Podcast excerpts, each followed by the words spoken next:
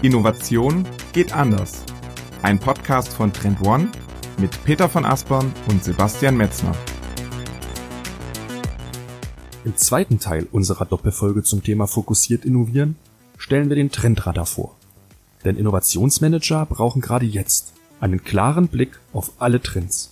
Der Trendradar schafft einen systematischen Überblick und macht deutlich, welche Trends von geringerer oder hoher Bedeutung für das Unternehmen sind.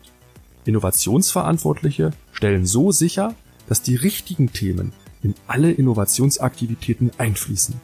Denn eins ist klar, erfolgreiche Innovation beginnt am Anfang des Innovationsprozesses. Also mitten rein, in Folge 4. Hallo Peter, ganz liebe Grüße wieder nach Hamburg und ich schlage vor, wir setzen direkt den zweiten Teil unserer Doppelfolge fort, die wir vor zwei Wochen begonnen haben. Im Mittelpunkt stand das Thema, wie können sich Innovationsverantwortliche jetzt nach der Krise auf die richtigen und wichtigen Innovationsprojekte fokussieren. Peter, wir hatten es jetzt mal viel über Innovationsfelder gesprochen, was für uns quasi die Lösung oder der erste Schritt mhm. zum Fokussieren war. Lass doch noch mal die Hörer kurz abholen. Was sind noch mal ganz kurz zusammengefasst Innovationsfelder und wie erstellt man sie? Wir hatten ja genau über das Thema Innovationsfelder gesprochen und umrissen, dass im Grunde drei wesentliche Dimensionen ein Innovationsfeld oder ein gutes Innovationsfeld ausmachen. Das sind einmal die technologischen Opportunitäten, im Grunde auch der Technology Push, wenn man so will, also die Frage eben, welche neuen Chancen und Möglichkeiten bietet mir der technologische Fortschritt. Das war das erste Merkmal. Das zweite Merkmal ist die Marktsicht, also die Market Opportunity, was bedeutet, welche neuen Chancen und Möglichkeiten entstehen für mich durch das durch die Verhaltensänderung von Konsumenten und Nachfragern. Und das dritte ist die Productive Opportunity, was man auch ein Stück weit mit Asset-Based Innovation übersetzen kann, was eben bedeutet, welche neuen ja, Chancen und Möglichkeiten entstehen für mich, wenn ich die Art und Weise, wie ich meine Leistung am Markt erbringe, andersartig erbringe, also auch ein Stück weit meine Wertschöpfungskette anders konfiguriere. Und als vierte Dimension, die so das Ganze so ein bisschen klammert, natürlich immer auch die Unternehmensstrategie, zu der natürlich das Innovationsfeld passen muss. Und der Logik nachfolgend ist es so, wenn ich diese drei plus eine Komponente von der Strategie, als plus eins hast du ja gerade gesprochen, mhm. wenn ich die als Innovationsfeld ausarbeite, habe ich damit die klaren Innovationsfelder, die klaren Zukunftsthemen für mein Unternehmen benannt und kann dementsprechend sämtliche Entscheidungen daran ausrichten, die jetzt beim Fokussieren helfen. Genau. Das Entscheidende ist tatsächlich, dass man sich damit ein Stück weit eben auf Themen committet, also sich ganz bewusst auf Handlungsfelder festlegt, was natürlich jetzt auch gerade in unseren Zeiten, wo quasi man innovativer Kopf ist, quasi täglich neue Opportunitäten aufspüren kann und es so viele Chancen und Möglichkeiten gibt. Und wenn man natürlich all diesen Dingen nachrennen würde, natürlich die Kräfte völlig zerfasern würden und man gar nichts mehr am Ende wirksam auf die Straße bringt, ist es natürlich auch gerade jetzt extrem wichtig, sich zu fokussieren und eben auch für einen gewissen Zeitraum klar auf Innovationsfelder zu committen. Ich würde vorschlagen, wir kommen zu dem Hauptthema der heutigen Podcast-Folge. Denn was geht der Arbeit mit Innovationsfeldern voraus? Diese Methode würden wir euch heute vorstellen. Das ist die Methodik des sogenannten Trendradars. Mhm. Eine Methode, wo äh, wir sämtliche Veränderungen im Unternehmensumfeld uns anschauen können und identifizieren können, die dann wiederum in die Arbeit der Innovationsfelder einfließen. Peter, wenn ich dich richtig verstanden habe, stellt man mit dem Trendradar die Innovationsfelder auf ein solides Fundament. Ist das der Hauptgrund? Das ist ein ganz wichtiger Aspekt, denn das Trendradar ist eine ausgezeichnete Entscheidungsgrundlage um eben später diese Innovationsfelder tatsächlich definieren zu können, weil das Trendradar bildet ja ab, welche Trends auf dein Unternehmen oder auf deine Organisation einwirken. Also im Grunde so eine Art Kartierung all dieser Einflussfaktoren mhm. und aber auch gleichzeitig eben, und das ist das Entscheidende, aufzeigt, welche dieser vielen Trends eben von besonderer Relevanz sind und welche Trends eben auch in der zeitlichen Dimension für dich am nächsten dran sind, also den höchsten Reifegrad, würden wir sagen, hat.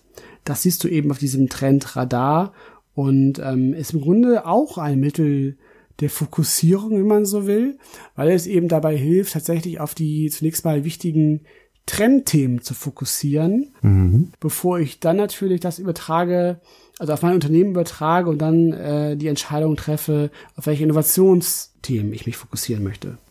Genau, weil diese beiden Schritte hängen für uns ganz, ganz stark zusammen, dass ich, wie heute besprochen, die relevanten Trends ausarbeite, sich aber nur auf diesen Schritt zu konzentrieren und zu sagen, wir innovieren jetzt auf Basis von Trends, ist unserer Meinung nicht ausreichend. Es muss immer die Übersetzung in Innovationsfelder erfolgen, um sie quasi vor allen Dingen auch mit den Stärken des Unternehmens hier in Einklang zu bringen.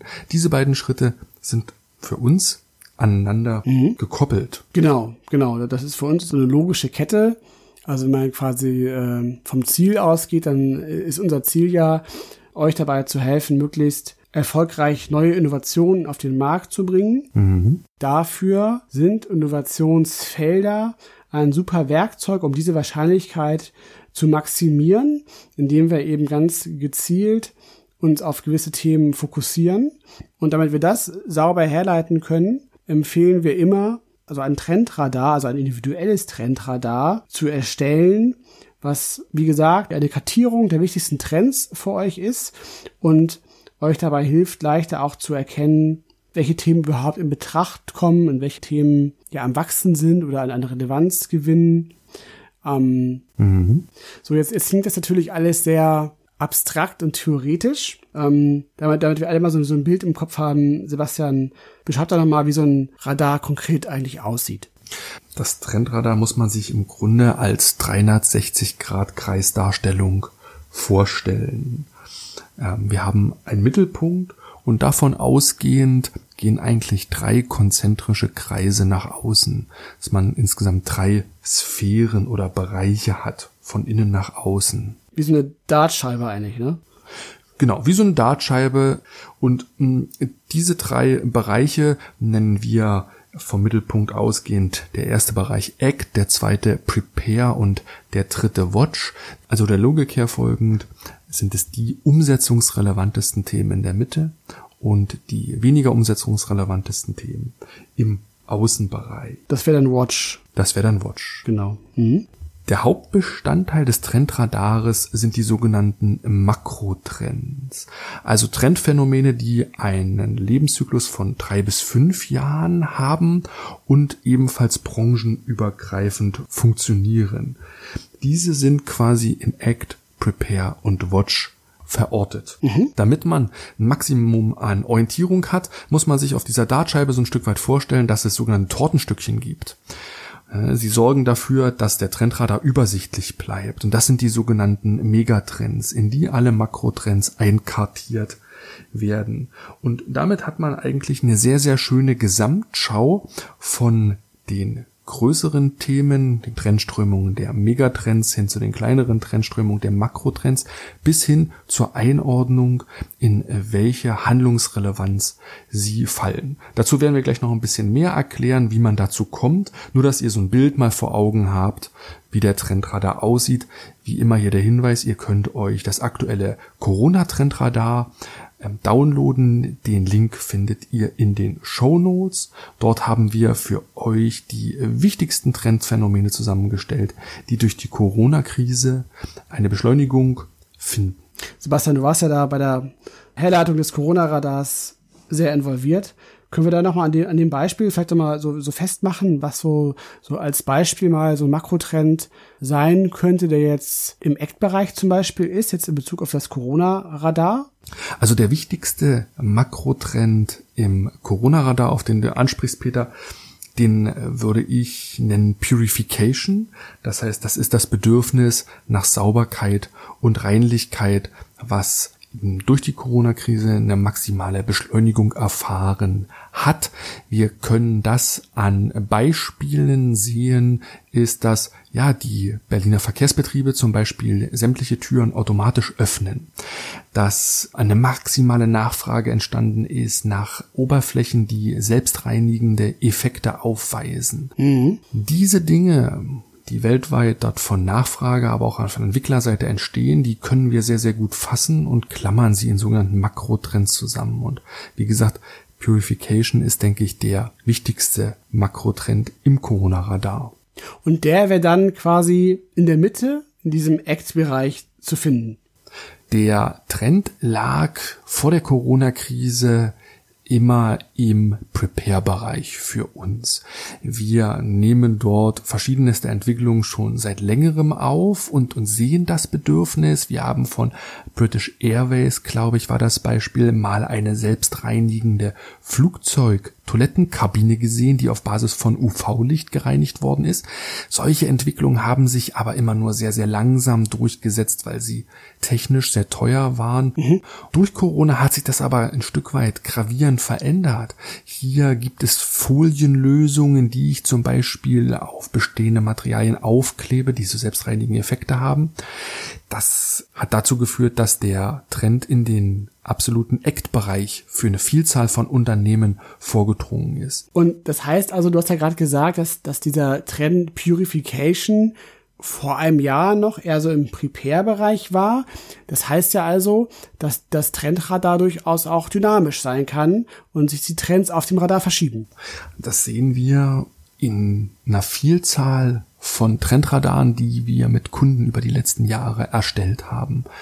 Vielleicht hier ganz kurz der große Automobilkonzern BMW zu nennen, mit denen wir seit 2015 die Trendradare erstellen. Und du hast es ganz genau richtig erzählt. Die Dynamik der Wandelwelt wird darin sehr, sehr gut ersichtlich, weil ich kann ganz genau bestimmen, welche Trends werden wichtiger, also rücken weiter in die Mitte vor. Ich kann auch sagen, welche Trends werden unwichtiger, rücken mehr zum Außenbereich mhm. vor. Es kommen auch neue Trends hinzu. Es verlassen auch Trends den Trendradar. Mhm. Und so hat man ja eine sehr, sehr schöne Gesamtschau über die Welt der Trends, über die Welt des Wandels und kann halt diese Bewegung auch sehr, sehr gut nachvollziehen. Mhm. Was ich persönlich immer auch sehr mag, ist, wenn man sich so verschiedene Trendradare anschaut. Also Trendradare sind ja immer unternehmensspezifisch. Also jedes Unternehmen hat idealerweise natürlich ein oder mehrere Radare. Also es können auch mehrere Radare sein, wenn man sagt, man hat eben sehr verschiedene Geschäftsbereiche, die, die sich eben ja stark unterscheiden. Dann kann es auch Sinn machen, mit mehreren Radaren zu arbeiten. Und das Schöne ist immer, wenn man da so drauf guckt, dass man wirklich sehr schnell ja so einen Eindruck bekommt, welche Themen da eigentlich jetzt auf einen zukommen, weil mhm. natürlich ist es so, dass, du hast es ja eben auch schon so angerissen, das hat mit diesen Beispielen, also die, die, zum Beispiel die selbstreinigende Toilette im Flugzeug von British Airways, das wäre so ein typischer Mikrotrend, also diese Innovation, die wir ja täglich für unsere Kunden scouten und da jeden Monat 250 solcher Innovationen finden. Das ist einfach eine unfassbare Menge an spannenden Möglichkeiten und Opportunities, die, die sich da ergeben. Und das Entscheidende ist eben, das Ganze zu verdichten auf ein ja, operationalisierbares Maß an Themen, mit denen man dann arbeiten kann. Und das machen natürlich diese Makrotrends, die eben das Ganze auf so eine entscheidungsrelevante Ebene heben. Mhm. Was ich mir persönlich finde, so die, diese Reduzierung, dass man eben auch sieht, was ist eigentlich nicht auf dem Radar und auch für uns gar nicht interessant, weil es gibt ja auch so viele Trends, die man aller Orten dann hört, aber die vielleicht für einzelne Unternehmen gar nicht so wichtig sind. Ja, das ist auf jeden Fall der große Mehrwert, das, was ich sozusagen out of scope des Trendradares dann ansiedle. Und vom Verhältnis kann man wirklich sagen, dass 80 Prozent der Trends es gar nicht in den Radar wirklich schaffen. Das ist so unsere Kernerkenntnis aus einer Vielzahl von Projekten gewesen. Die stehen dann auf der Not-to-Do-Liste, auf der Imaginär. Das heißt nicht, dass sie dort immer stehen und steingemeißelt sind, sondern man steht in den Iterationen dieser Radare, die man meistens jährlich dann macht. Das ist ein guter Zeitraum zur Aktualisierung. Mhm dann immer wieder zur Disposition und man kann schauen, hat sich hier was Wegweisendes getan, damit das quasi für uns als Unternehmen relevant wird, weil man hat eine klare Systematik dahinter, man kann klar Prioritäten setzen und man hat eine Wirksamkeit. All das existiert quasi nicht, wenn ich kein Trendradar habe. Dann ist das ein großer Knoten aus Trends, den ich nicht gelöst bekomme. Mhm.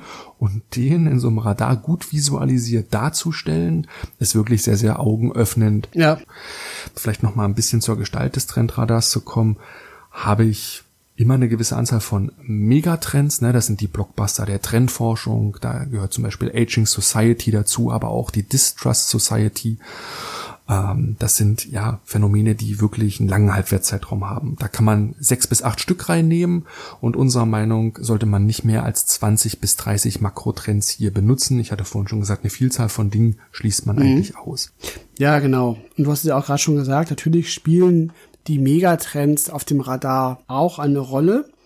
Aber sie sind eben vertreten durch die Makrotrends, die dann eben innerhalb des Radars zu sehen sind. Und diese Makrotrends sind immer entsprechend dann zu diesen Megatrends zugeordnet, weil genau, wie du gerade schon sagtest, so Themen wie eben ja Distrust Society oder Aging Society, das sind absolut extrem wichtige Themen, die aber für die spätere Arbeit eben auch zum Beispiel, wenn es darum geht, Innovationsfelder herzuleiten, natürlich viel zu groß sind und viel zu abstrakt sind und gar nicht greifbar sind für euch im Unternehmen? Genau, die Megatrends sind so eine Art Schale, so ein Gefäß, in den man verschiedene Kugeln hineinlegt.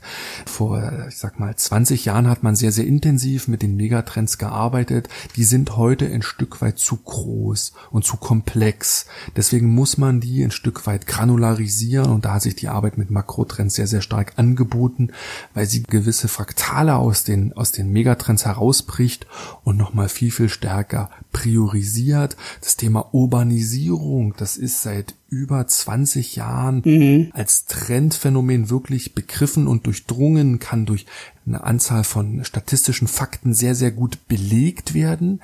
Aber um hier wirklich die neuen Entwicklungen klar herauszustellen, da muss man auf die Ebene der Makrotrends gehen und da sprechen wir dann zum Beispiel von den Human Scale Cities, also Städte, die wieder nach den Bedürfnissen der Bewohner designt und angepasst Das ist jetzt auch wieder hochaktuell gerade, ne, durch die Corona-Krise.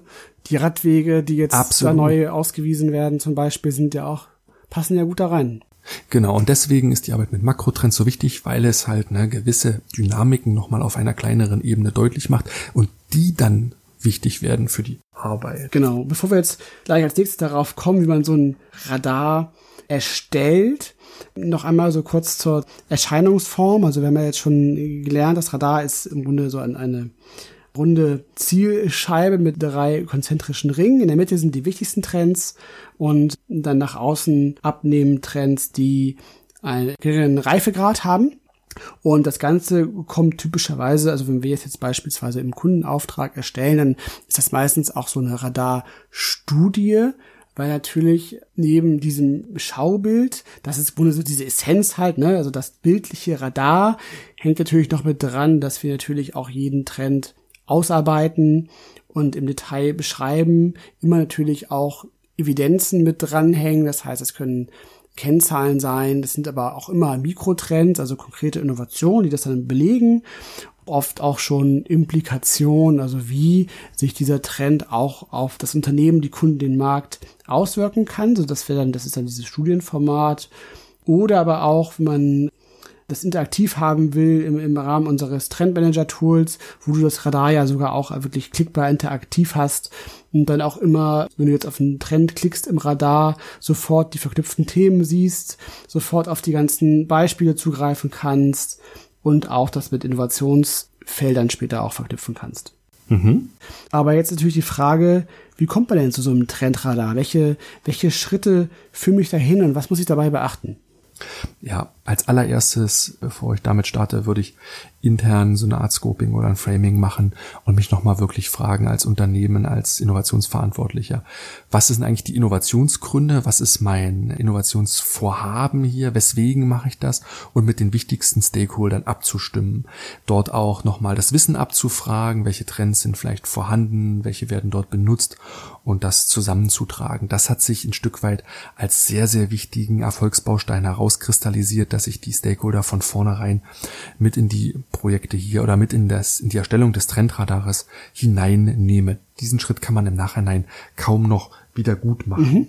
Ja, das ist quasi die Startbahn, die ich am Anfang einmal gut ja. gestalten muss. Und ja, dann, dann ist man quasi schon in der Erstellung oder in der Frage, was sind denn für uns die relevanten Trends? Und da kann man durchaus erstmal mit einer Longlist starten und dann im nächsten Schritt zu sagen, alles klar, wir dampfen das runter auf eine Shortlist. Ich ähm, konsultiere eine Vielzahl von Kollegen und wir setzen uns gemeinsam vielleicht in einem internen Meeting hin und hat aus ja, der Longlist eine Shortlist gemacht und zu dieser Shortlist erstellt man dann sogenannte Trennsteckbriefe. Mhm. Und ja, dann hat man auf jeden Fall erstmal die Inhalte, die Makrotrends. Man kann dann überlegen, ob man die Megatrends hinzunimmt, ob man das ganze clustert.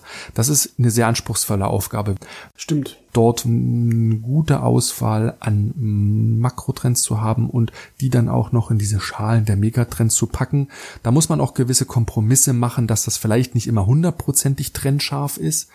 Hier sollte man sich aber nicht in Perfektion üben oder ein Modell bauen, was die Realität in 100 Prozent abbildet, sondern näherungsartig agieren. Also lasst gewisse Unschärfen zu.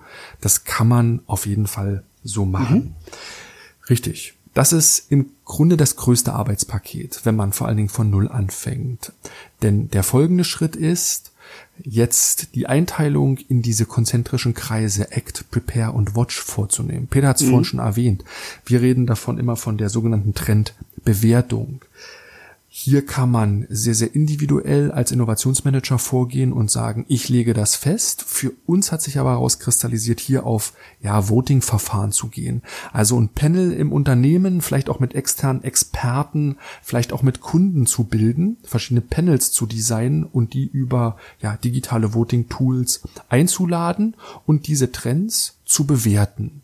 Man hat ja den Trendspektbrief schon erstellt, das heißt, derjenige, der den bewerten soll, kann sich alles durchlesen und ja, man kann verschiedene Kriterien anlegen. Peter, ihr habt ein größeres Projekt jetzt gemacht, wo ihr nochmal verschiedene Kriterien zur Bewertung nochmal neu festgelegt haben. Ja, genau richtig. Im Grunde sind wirklich also zwei Dimensionen entscheidend. Wir haben uns ja lange mit beschäftigt, auch bei der Entwicklung des, des Trend Management Tools und sind zu dem Schluss gekommen, dass eigentlich zwei Kriterien ausreichen, um schon ein sehr gutes Bild zu erzeugen dann im Trendradar. Und das sind zum einen das Potenzial, das heißt einfach, also welches Potenzial, welchen, welchen Impact hat der Trend für euch als Unternehmen. Und die andere wichtige Dimension ist der Reifegrad.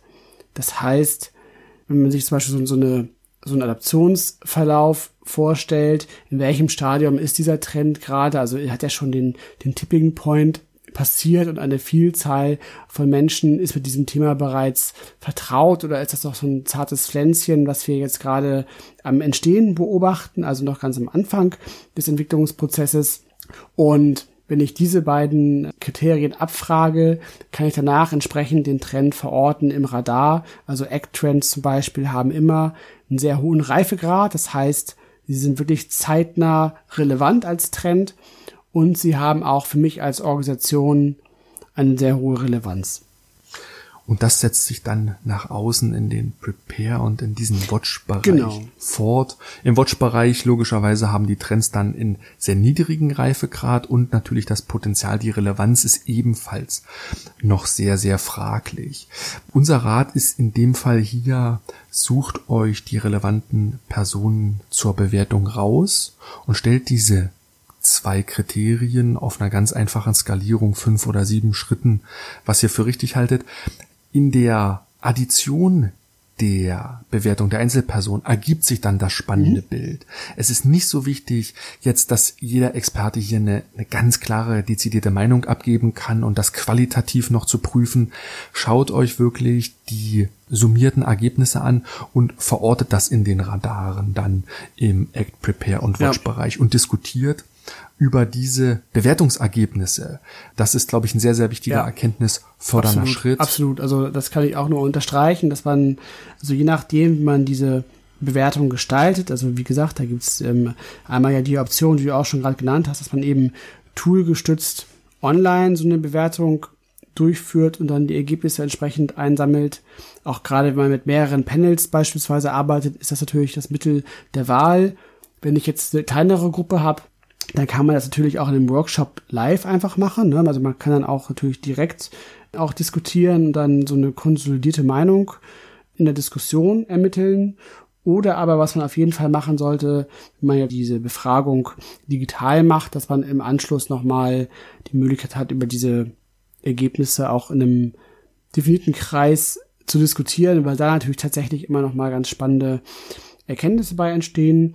Und was natürlich auch immer spannend ist, ähm, sind so ein bisschen auch sich die Ausreißer anzuschauen. Also was sind zum Beispiel Trends, wo die Meinungen sehr weit auseinandergegangen sind? Was sind Trends, wo wir alle, wo, wo alle Befragten eine ähnliche Einschätzung haben? Ähm, da nochmal in die Details reinzuschauen, immer ganz spannend. Der letzte Schritt, wenn wir vielleicht nochmal bei dem Thema sind, wie erstelle mhm. ich ein Trendradar, ist dann klar die Visualisierung. Wenn ich einen toolgestützten Prozess habe, dann ist die Visualisierung quasi on Knopfdruck verfügbar. Wenn man das per Workshop macht, dann ist es natürlich so, dass man hier mithilfe eines Grafikers die Visualisierung zusammenstellt und dann natürlich ähm, auch in Postergröße dort eine druckbare, aber auch digitale Version zur Verfügung hat. Mhm. Das ist ja im Grunde mhm. sind das die Schritte. Mhm. Ähm, es ist eine Maßnahme, die, die schon etwas Zeit braucht. Also ich glaube, Minimum redet man hier von zwei Wochen, im Maximum reden wir hier von drei Monaten. Das variiert sehr, sehr stark. Ich glaube, im Durchschnitt ist man hier mit vier bis sechs Wochen sehr, sehr gut ja. bedient. Zur Projektdauer der Erstellung eines Trendradars ist auf jeden Fall auch zu ergänzen, dass das natürlich von verschiedenen Faktoren abhängt, also wie lange das eben dauert, weil völlig richtig, das kann, ähm, kann ein echt größeres und, und abstimmungsintensives, längeres Projekt sein. Es kann aber auch lean und kompakt durchlaufen. Das hängt eben beispielsweise auch entscheidend davon ab, welche Trends ich initial zu Rate ziehe. Wenn ich natürlich jetzt ähm, im ersten Schritt sage, ja, wir machen jetzt das erste Mal so ein Radar und wollen uns zu diesem Thema vertraut machen, dann kann es auch eine gute Idee sein, dass ich mich jetzt erstmal der Trends bediene, die wir beispielsweise mit unserer Trenddatenbank mitbringen. Da, da findet ihr ja schon direkt über 100 Makrotrends und könnt diese ja auch beispielsweise direkt zur Bewertung heranziehen. Das ist eine Option. Wenn man aber sagt, naja, also wir sind hier in einem sehr speziellen Geschäftsbereich unterwegs und sind absolut darauf angewiesen, dass wir wirklich mit tief recherchierten Branchen, individuellen Trendthemen arbeiten, dann entsteht da natürlich am Anfang gleich schon so ein gewisser Aufwand, eben diese Themen erstmal herzuleiten, zu erkennen und auszuformulieren. Also das ist zum Beispiel so eine Variable, die da ganz entscheidend ist, wie ähm, der Projektverlauf von so einem Trendradar ausfällt. Weiterer Aspekt ist natürlich auch klar die Größe der Gruppe, mit wie vielen Kollegen möchte ich involvieren, es ist definitiv immer auch eine gute Idee, da Stakeholder mit zu involvieren, um einfach auch das Commitment und die, die Akzeptanz des Radars auch als Entscheidungshilfe zu legitimieren, ähm, weshalb man eben, wie gesagt, möglichst ähm, auch viele Stakeholder da einbeziehen sollte. Ja, Peter, vielleicht sollten wir zum Schluss nochmal auf das Thema zu sprechen kommen. Wie hängt jetzt der Trendradar mit den Innovationsfeldern zusammen? Weil beides ergibt ja dann das maximale Fokussierungspotenzial für Innovationsmanager. Genau, das ist jetzt die, natürlich die entscheidende Frage. Also zunächst mal ist es so, dass ja Trends ein ganz wichtiges, ganz wichtiger Ausgangspunkt sind für diese Innovationsfelder. Das heißt, wir hatten ja eingangs gesagt, dass wir zum einen die technologischen Opportunities uns anschauen, die marktgetriebenen Opportunities und natürlich auch das in Kombination mit den Assets, die ich als Unternehmen mitbringe. Und das Radar ist da natürlich eine super Informationsgrundlage, um schnell zu erkennen, welche Trends entsprechend hier für mich ähm, eine große Rolle spielen. Und wohlgemerkt ist es ja so, dass Trends immer auch schon diese technologische und die Marktseite ja vereinen. Das ist ja eben auch der große Vorteil, wenn ich mit Trends arbeite, dass diese Trends ja immer schon dieses Zusammenspiel von Technologie und Nachfrageseite vereinen, denn sonst wären es ja entsprechend keine Trends. Und deshalb eben ein exzellentes Werkzeug sind. Das haben wir auch schon mal gesagt. Trends sind ja nichts anderes als Werkzeuge. Und deshalb ist es eben, sind eben Trends also ein sehr gutes Werkzeug, um diese dann entsprechend halt als Grundlage zu nehmen, um dann darauf Innovationsfelder abzuleiten. Was man beispielsweise häufig macht, ist, dass man entsprechend Trendthemen clustert und eben schaut, was sind vielleicht gemeinsame Nenner, die wir im Zusammenspiel von beispielsweise zwei oder drei Makrotrends aus dem Radar erkennen und daraus dann vielleicht ein gemeinsames Themengebiet formen können. Und unsere Erfahrung ist, desto besser man die Trends in einem Trendradar durchdrungen hat, desto einfacher fällt es auch, sich in den Innovationsfeldern klare Themen sowohl im technologischen als auch im Marketeil herauszugreifen. Das gibt eine unheimlich starke Sicherheit bei der Erstellung von Innovationsfeldern. Jetzt haben wir über zwei Folgen das Thema Fokussierung behandelt. Zeit für eine Zusammenfassung, oder? Ja, zwei durchaus auch komplexere Tools, die wir hier vorgestellt haben. Wir haben euch so ein Stück weit die Kette von hinten aufgespannt. Wenn ihr vor der Herausforderung steht, jetzt aufgrund von Budgetkürzungen Innovationsprojekte zu priorisieren, dann nutzt auf jeden Fall die Innovationsfelder mit ihren drei Teilaspekten dafür, saubere Innovationsfelder aufzuspannen, um eine klare Entscheidung fällen zu können, welche Themen ihr weiter verfolgt. Um gute Innovationsfelder aufzuspannen, haben wir euch den Trendradar vorgestellt. Hier ist es wirklich so, dass ihr sämtliche ja, Trends und Wandelphänomene im Umfeld identifizieren und sichtbar machen könnt, die in die Arbeit der Innovationsfelder mit hineinfließen. Beide dieser Tools, dieser Methoden sind einfach zwei elementare, wichtige ja, Formate für euer Innovation Frontend. Denn Fokussierung geht immer damit einher, dass ich den Beginn des Innovationsprozesses sehr, sehr sauber aufgestellt habe, um dann am Ende natürlich, klar, geringe Flop-Raten zu haben, um wirksam zu sein. Das könnte man vielleicht zusammenfassend sagen, Peter. Hast du Ergänzungen dazu? Ja, tatsächlich eine ganz wichtige Erkenntnis, dass wenn ich tatsächlich die Flop-Rate am Ende meines Innovationsprozesses reduzieren möchte, ganz vorne ansetzen muss und schon vorne in meinem Innovationsprozess eben am Innovation Frontend die Weichen stellen muss, um eben später auch im operativen Innovationsmanagement erfolgreich zu sein. Sehr gut, Peter.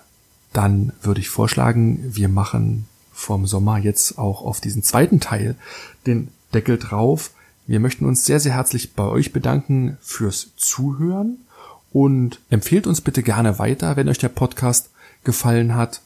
Vielen Dank nach Hamburg. Schöne Grüße, Peter. Genießt den Urlaub in Dänemark. Wir hören uns dann nach der Sommerpause. Mach's gut. Mach's gut, Sebastian, und dir auch einen schönen Urlaub.